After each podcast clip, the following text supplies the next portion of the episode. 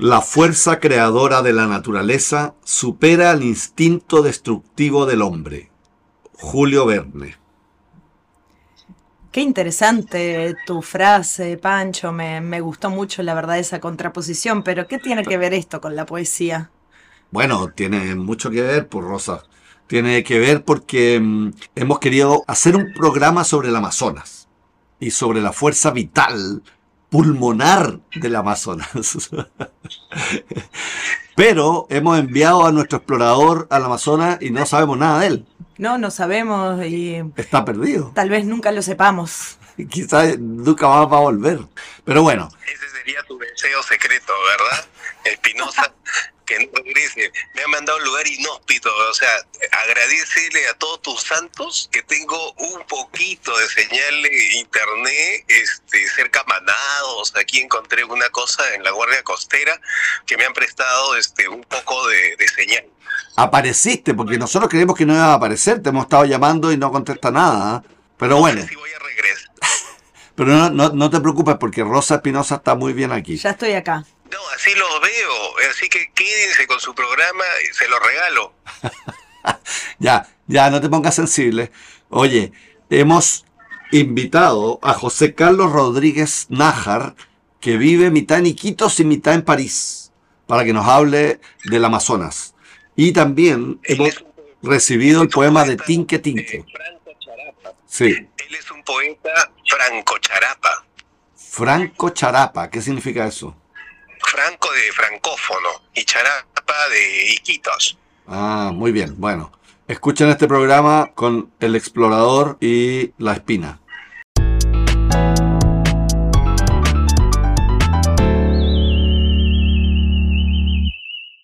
El premio Nobel alternativo esta semana es para el poeta Franco Charapa, es decir, de Iquitos, según Javier, José Carlos Rodríguez Nájar. Bueno, José Carlos es uno de los fundadores de un movimiento que hemos comentado muchísimo aquí, que es el movimiento Hora Cero. Es uno de los fundadores en París, porque él vivía en París cuando Pimentel eh, arma el grupo Hora Cero y él lo funda allá en París. Es traductor, es académico, es miembro de la Academia Mundial de Poesía. ¡Wow! ¿Qué es eso? es una Academia Mundial de Poesía. Y tiene más de 10 libros de poesía y vive en París, pero viaja constantemente a Iquitos. Hemos mandado a nuestro corresponsal para que le haga una entrevista. Oye, corresponsal tu abuelita, yo soy un expedicionario, nada de corresponsal. Adagio, poemas para ser leídos a medianoche. Y empieza con una interrogación a, a un ser superior o a Dios, o sea, y le pregunta, ¿soy inmortal? ¿Soy este instante solamente? ¿Acaso este ahora que se alarga inseguro? Soy un rezo en aguas turbias, un milenio agonizante, una piedra de otros tiempos. Y sigue el interroga y, le dice, Señor, ¿y, ¿y qué es el amor, maestro? ¿Lo que das o recibes en un beso o simplemente aquello que inseguro tu lujuria venera? Dios le contesta al poeta, por decir diciendo, te digo, el amor es el verbo que ilumina el alma, un gesto baldío que espejeante en la noche nos oprime. Muchas gracias por estar con nosotros, José Carlos. Y quiero empezar preguntándote, ¿qué hace un nájar viviendo a veces a orillas del Sena y a veces a orillas del Amazonas? Yo vivo en París, o sea, eh, Francia eh, es extenso. Y desde mi llegada ya hace 50 años a París, eh, no he vivido en otro sitio. Ahora, cuando yo llegué era pues muy joven, ¿no? Joven, este, entusiasta, lleno de, de surrealismo, y queriendo conocer a estos poetas en su lengua natal. Y cuando llegué me quedé, me quedé al Sena, me quedé por, por su poesía, me quedé por su belleza y, me seguiré quedando eh, en París y no me huyo. No me huyo. ¿Y qué hace el Amazonas? Eh, es que yo soy amazónico. soy amazónico de nacimiento y de formación y de todo, ¿no? y de, formación también. Iquitos para mí es el, lugar no, solamente donde nací, sino el lugar eh, que me, me lleva, si tú quieres, a penetrar en, las, en el silencio de la, de la, jungla. Eh, yo he vivido mucho entre los ríos, he navegado mucho con un abuelo mío, Nájar, que tenía un barco y se, llevaba madera hacia el Atlántico, ¿no? Entonces surcábamos, eh, bajábamos todo el Amazonas, todo el río Amazonas, desde, desde que el nacimiento, porque nace aquí en Iquitos, pero este, y nos íbamos en navegaciones largas, extensas, lleno de aventuras y maravillosos, maravilloso. Eso me dio un libro que se llama El Dorado, en poesía, un diálogo con mi abuelo en estos momentos de silencio, de silencio patético, de silencio eh, divino, eh, un diálogo con, con los ríos, con, el Amazonas. Y en ese sentido te quiero preguntar si el Amazonas para mucha gente es el pulmón del mundo, para ti cuál sería el hígado del mundo. Mira, yo pienso de que el Amazonas no solamente es el pulmón, ¿no? Sino es que eh, abastece de aire fresco, abastece, alimenta al ser humano en toda su, dimensión. No sería el hígado, sería el corazón. El corazón para mí sería París, ¿no? Porque París es la cultura, estar al día con lo que pasa en el mundo, porque se traduce mucho, se publica mucho y hay mucha literatura, mucha poesía. Entonces eso es, una cosa que alimenta mucho al poeta. Entonces yo cuando vengo al Amazonas, yo, porque yo siempre ahora estoy navegando mucho entre Iquitos y, París, eh, para mí Iquitos es pues la penetración de todos los, los elementos de la naturaleza, ¿no? Y ya me voy lleno de, fuerzas y para seguir y continuar en esta vida poética. Es interesante, ¿no? Porque si bien París, como las otras capitales de, Europa, ¿no? Han fascinado a muchos viajeros, a escritores, eh, gente que más bien viene al Amazonas a nutrirse de algo que yo no entiendo todavía que muy bien, pero conversábamos por ahí eh, eh, sobre la idea de Herzog, por un lado, ¿no? Alemán, y por otro lado Julio Verne, que pasó un tiempo acá en Iquitos, ¿no? ¿Qué nos puedes contar? ¿Qué, hacía Julio Verne en Iquitos? Eh, Julio Verne, este, un gran escritor francés que para escribir una novela o un cuento se documentaba mucho. Entonces él no podía. Ahora, ¿cómo ha hecho pues el viaje al mundo, no? Los, eh, las novelas que, le han hecho, que han hecho famoso, ¿no? Eran documentadas. Últimamente se han encontrado que todo lo que dice es verdad. No hay nada inventada. Entonces, cuando se descubrió La Jancada, que es el libro que habla de Iquitos, que habla del Amazonas, Decía, pero ¿dónde? ¿Dónde se documentó este pata, no? ¿Cómo lo hizo? de, eh, eh, ¿Cómo ha conseguido eh, conectarse con gente de Iquitos? Claro. Y se conectó con los Vela, que son, que eran los, caucheros de acá y que tenían mucho dinero. Y cuando, y se, cuando se fueron a París, y, este, y uno de sus hijos se quedó, uno de los hijos de los Vela se quedó por ahí, era el que entró en contacto con eh, Julio Verne. Y Julio Verne pues decía, es el momento que yo escribo sobre el Amazonas. Fascinado. Fascinado completamente. Aquí no le, ese momento era aún eh, más fuerte la fascinación del Amazonas, ¿no? Un misterio, ¿no? Claro. Entonces, pero sus misterios, me di cuenta que, que los misterios de, de Julio Verne son documentados. Claro, claro. Se ha escrito sobre otros planetas, estoy seguro que se ha ido a esos planetas. Entonces, el monumento que hemos visto anoche, que, hemos visitado contigo, y que es una obra magnífica que han hecho es, ese tiempo del, caucho, los Velas justamente iban a París y, eh, y, a Portugal a comprar los azulejos y que se construyeron esa casa. Y para la inauguración ya le contactaron a, a Julio Verne. Julio Verne, o sea, Julio Verne Entonces- estuvo en la inauguración de esas y- de caucheros. Estuvo en esa casa de caucheros que has visto, ¿no? Entonces ahí se, se- no solamente se documentó, sino se hizo amigos, ¿no? Mm. Entonces él- hay toda una correspondencia en la, en la Biblioteca Nacional de, de- de París. Jorge Eduardo Eyelson decía que la figura para él del verdadero poeta era el chamán. ¿Qué nos puedes decir de esa apreciación? ¿Qué piensas tú? El chamán es un intérprete de- del sonido, del sabor y de las virtudes de la selva. Es el médico de los selváticos. El chamán es chamán, el brujo le llamamos acá, el curandero también le llamamos. Hay curanderas, mujeres también. Es el que eh, utiliza eh, la sapiencia de la selva, de los árboles, de las plantas, para curar no solamente para curar, sino para prevenir cosas para, que le pueden pasar a un ser humano. Y yo de niño he tomado la ayahuasca, ¿no? Una, tuve una, una enseñanza de un tío que era, que era chamán, que era un brujo, y, este, y que al final, siete años después, le dijo, bueno, vamos a tomar la última vez, pero ahora vas a ver, vas a ver tu vida. Y para tomar eh, esas cosas, uno penetra en el fondo de la selva donde no haya otra bulla que los animales, las plantas y los vientos de- selváticos, ¿no?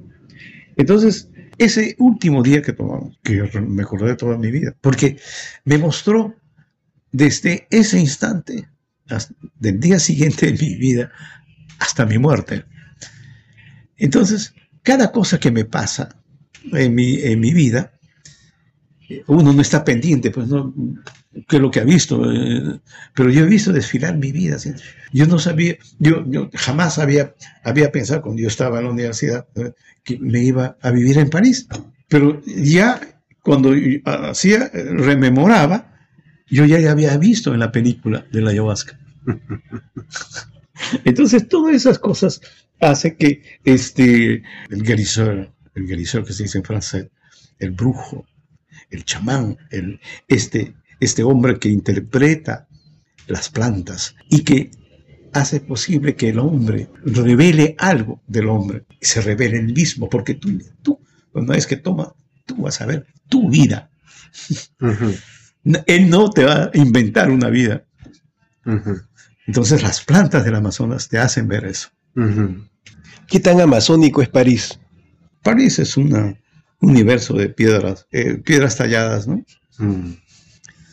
Y que se siguen haciendo, se siguen haciendo, se siguen tallando las piedras. Mm. Los poetas, los escritores, los es- escultores, músicos y bueno, todo, eh, siguen esculpiendo su, su- su piedra bruta. Te debo hacer la última pregunta eh, de rigor, eh, José Carlos, y quiero preguntarte cuándo un poeta se vuelve un poeta. Nace, el poeta nace, no se hace. Me quedo con eso. Bueno, te agradecemos mucho el tiempo y que nos hayas abierto tu biblioteca en este itinerario, este periplo amazónico que hemos tenido en el programa.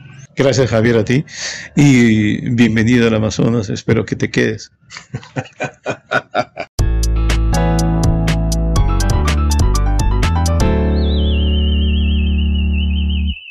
En Poesía Sin Vergüenza, esta semana vamos a comentar, gracias a la ayuda del dios del Amazonas. No sé cuál es el dios del Amazonas. Tendría que, de- depende, claro, depende de cada. Bueno, A- averíguate cuál es el dios del Amazonas. Yo lo único que debe ser el dios cristiano, que se trajo acá muchos problemas, algunos problemitas trajo acá.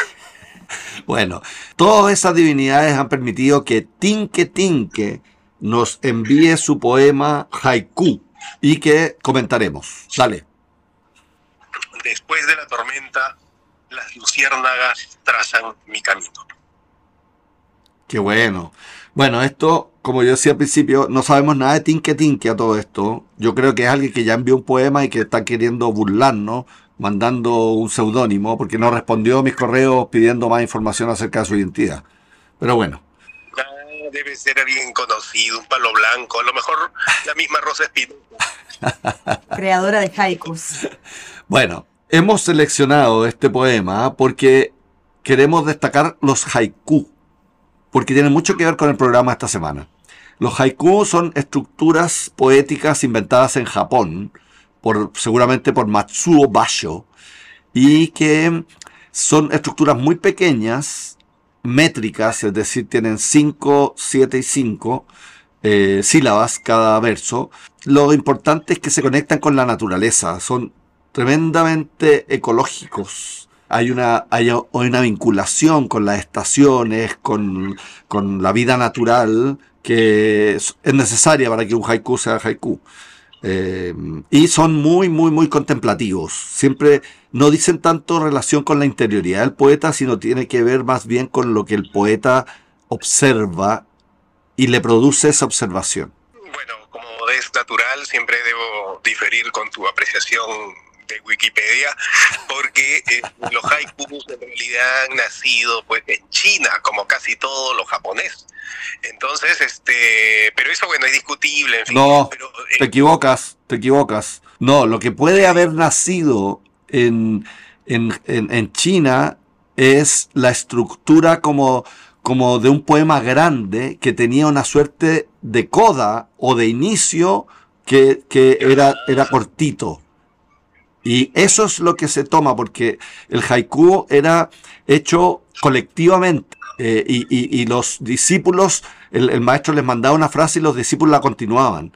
Eh, y eso sucede en Japón. Perdona. Ah, ahora sí. ¿Qué te parece el poema, Pancho? ¿Qué te dice a ti que estás contemplando el Amazonas?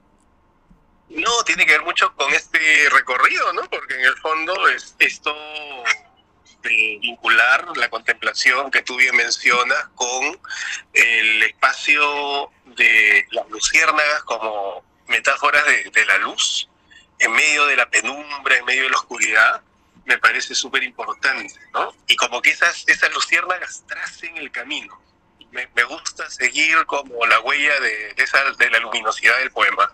Eso puedo decirte. Muy bonito. Sí, estoy de acuerdo.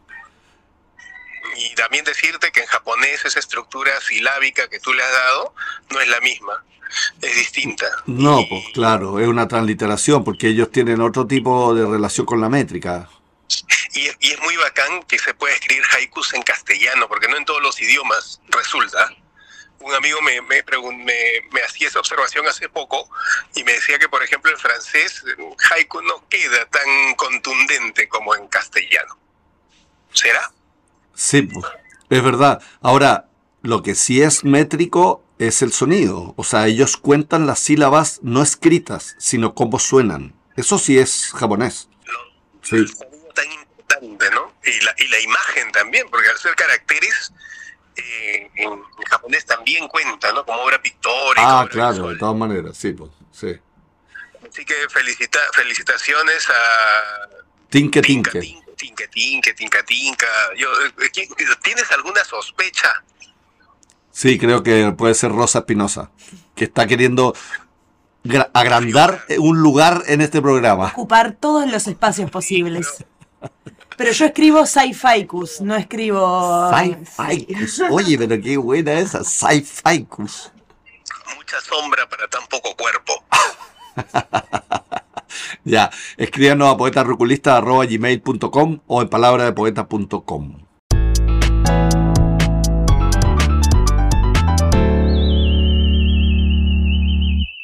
El dato rosa con Rosa Espinosa. Un dato que busca salvar la poesía. Hundirla.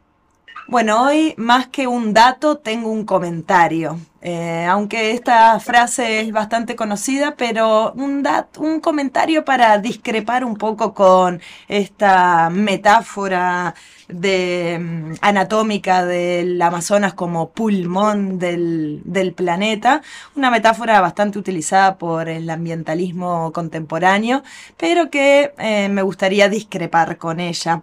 Porque en realidad, si nosotros pensamos en una especie de corpografía planetaria, el Amazonas cumpliría más eh, la función del corazón más que de los pulmones. Ciertamente la fotosíntesis hace otro recorrido diferente que el de la respiración pulmonar y me gustaría decir que en realidad nuestros pulmones se parecen más al Amazonas que el Amazonas a nuestros pulmones. Hay una frase de Brigitte Baptiste, que es una bióloga colombiana, y ella dice justamente, eh, apoya mi, visión del, del, Amazonas como un corazón, porque dice que por su volumen, lo que hace el Amazonas es uno de estos ecosistemas que palpita al ritmo del planeta y que bombea agua a los Andes por los ríos terrenales y los ríos voladores. ¡Wow! ¿Qué es eso de los ríos voladores? Lo de los ríos voladores es algo eh, sorprendente y maravilloso realmente de la naturaleza porque es una de las contribuciones más importantes que hace el Amazonas cuando viene la corriente húmeda del Atlántico. Esta entra por el Amazonas, el Amazonas aporta a la atmósfera toda su humedad, esta humedad corre hacia los Andes, choca con, contra la cordillera y emana toda la humedad que tenemos en América del Sur, se la debemos justamente a la transpiración de los árboles del Amazonas. ¡Qué lindo! ¿Has visto ríos voladores, Javier? Estoy en uno en este momento, Rosa Espinosa. Eh, yo quería alzar mi voz de protesta porque eh, entiendo que el directorio te ha puesto ahí con la finalidad de reemplazarme y, poder este lograr mis altísimos este, de calidad, pero este a ti se te llamó para que des un dato, no un comentario. Bueno, es un comentario que contiene un dato, ¿viste? Lo de los ríos voladores es un buen dato. No, yo estoy de acuerdo, pero anoto nada más, anoto ese detalle que seguramente nadie lo va a tomar en cuenta, solamente yo. Y por otro lado, estoy muy de acuerdo con lo que dice, porque es, es absolutamente cierto. Eres mi héroe. Bueno, gracias Rosa Espinosa y escríbanos con comentarios amazónicos.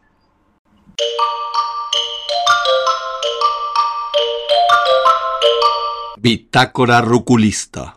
Estamos terminando nuestro programa y lo hacemos con la Bitácora Ruculista para inspirar a todos nuestros seguidores y seguidoras ruculistas.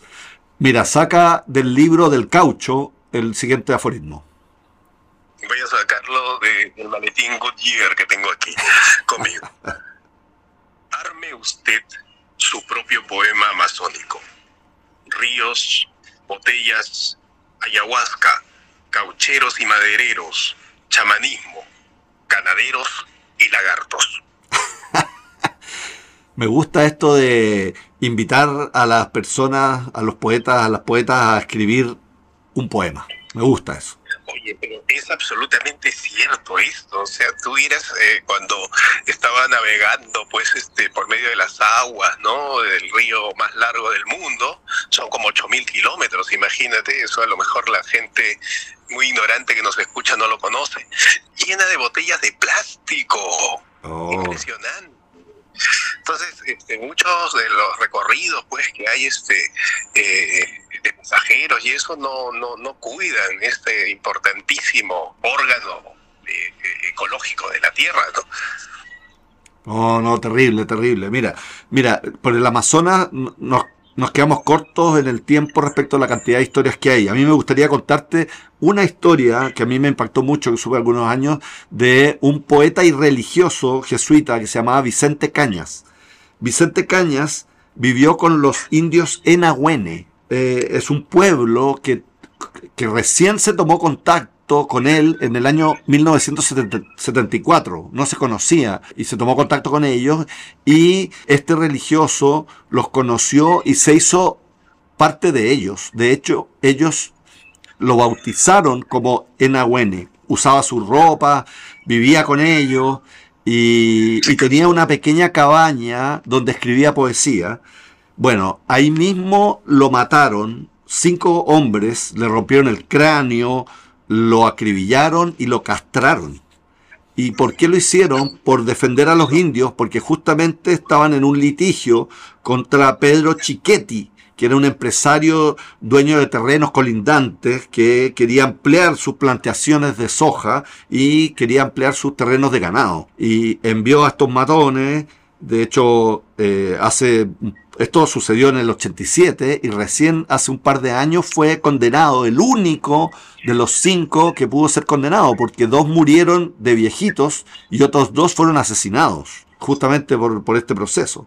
Eh, hay uno que está en la cárcel que se llama Ronaldo Antonio Osmar, precisamente porque este religioso español tomó la voz de defensa de estos enagüenes frente como a la voracidad de avance eh, que no comprende otros modos de vida más que el occidental. Eh, tremendo, tremendo. Es terrible eso que tú cuentas, pero lamentablemente no es una historia aislada, ¿no? Hay muchas de esas cosas que han ocurrido en la Amazonía que se comparte con Perú, con Brasil, con Colombia. Eh, en, esta, en esta parte la historia que a mí más me ha sorprendido es la historia de Julio César Arana, el cauchero más rico probablemente que se hizo en el, en el Perú, eh, de una fortuna inmensa a costa de un espíritu emprendedor eh, encomiable y el detalle nada más de la esclavización de eh, huitotos, boras y una cantidad de pueblos este, originarios de la Amazonía. Eh, fue mucho para mí enterarme, por ejemplo, que los eh, indígenas tenían que llegar con una cuota de 10 kilos de chiringa, que es este la materia prima, ¿no? De donde se hace el caucho. Si no llegaba a los 10 kilos, era sometido a una cantidad enorme de torturas. Y si oh. no aceptaba ser torturado tú, es decir, tortura me refiero a que te cortan un dedo, una mano, ¿no? Lo que hace más difícil luego seguir consiguiendo más este producto, lo hacían con tu familia. Entonces, hay la historia así de cuántos niños reventados contra los árboles y las paredes, ¿no? Y eso lo documentó un norteamericano eh, a principios del siglo XX y fue un escándalo porque la empresa de Arana era una empresa eh, británica. O sea, él fundó una empresa, eh, Arana peruano, pero la fundó en Londres. Entonces fue la International eh, Caucho o algo por el estilo de Perú, una, por, ahí, pero fue realmente un, escándalo cómo se trató pues a los para las personas que trabajaban para él de aquí hasta hasta Brasil, ¿no? Entonces, este no no no la ambición tiene tiene siempre límites este eh, insospechados en el ser humano. Claro, la ambición rompe el, rompe el saco. El problema es que el saco siempre de los más frágiles o de aquellos que tienen un modo de vida distinto, que son minoría en términos de número, es, bien dramático. Y, y, también decir que, claro, ya no hay caucheros ahora, ¿no? Eso felizmente ya no se necesitan este, ese nivel de violencia, ¿no? espero que ya no sean permitidos, pero sí hay ganaderos y si hay madereros, ¿no? Que, pues. se con un montón de madera ilegal, ¿no? Que ya no deberían sacarse. Pero los intereses económicos siempre serán pues superiores, ¿no? Y, pues a, lo mejor tú acusarme de idealista, pero eh, yo creo que tiene que haber un cambio así de, las pequeñas cosas, ¿no? Nosotros que seguimos a todos los dioses de las pequeñas cosas, eh, hay que reflexionar respecto a qué tanto uno está contribuyendo o no contribuyendo a, que esto se perpetúe. Entonces. Exacto. Yo no te acuso de idealista. Yo te acuso de irresponsable porque deberías estar aquí para ah, grabar este programa y estás paseando por todas partes del mundo. No estoy paseando, estoy en, una, en un viaje místico, que es lo que deberían hacer los poetas en vez de estar participando en tanto festivalucho. Ecoturista. Eres un ecoturista, como dice Rosa Espinosa. Oye, tenemos que terminar porque se nos ha acabado el tiempo. Agradecemos a Breaking Work, agradecemos Radio Universidad de Chile y a Aero Amazonas que te envió para allá. No sé con qué dinero fuiste para allá.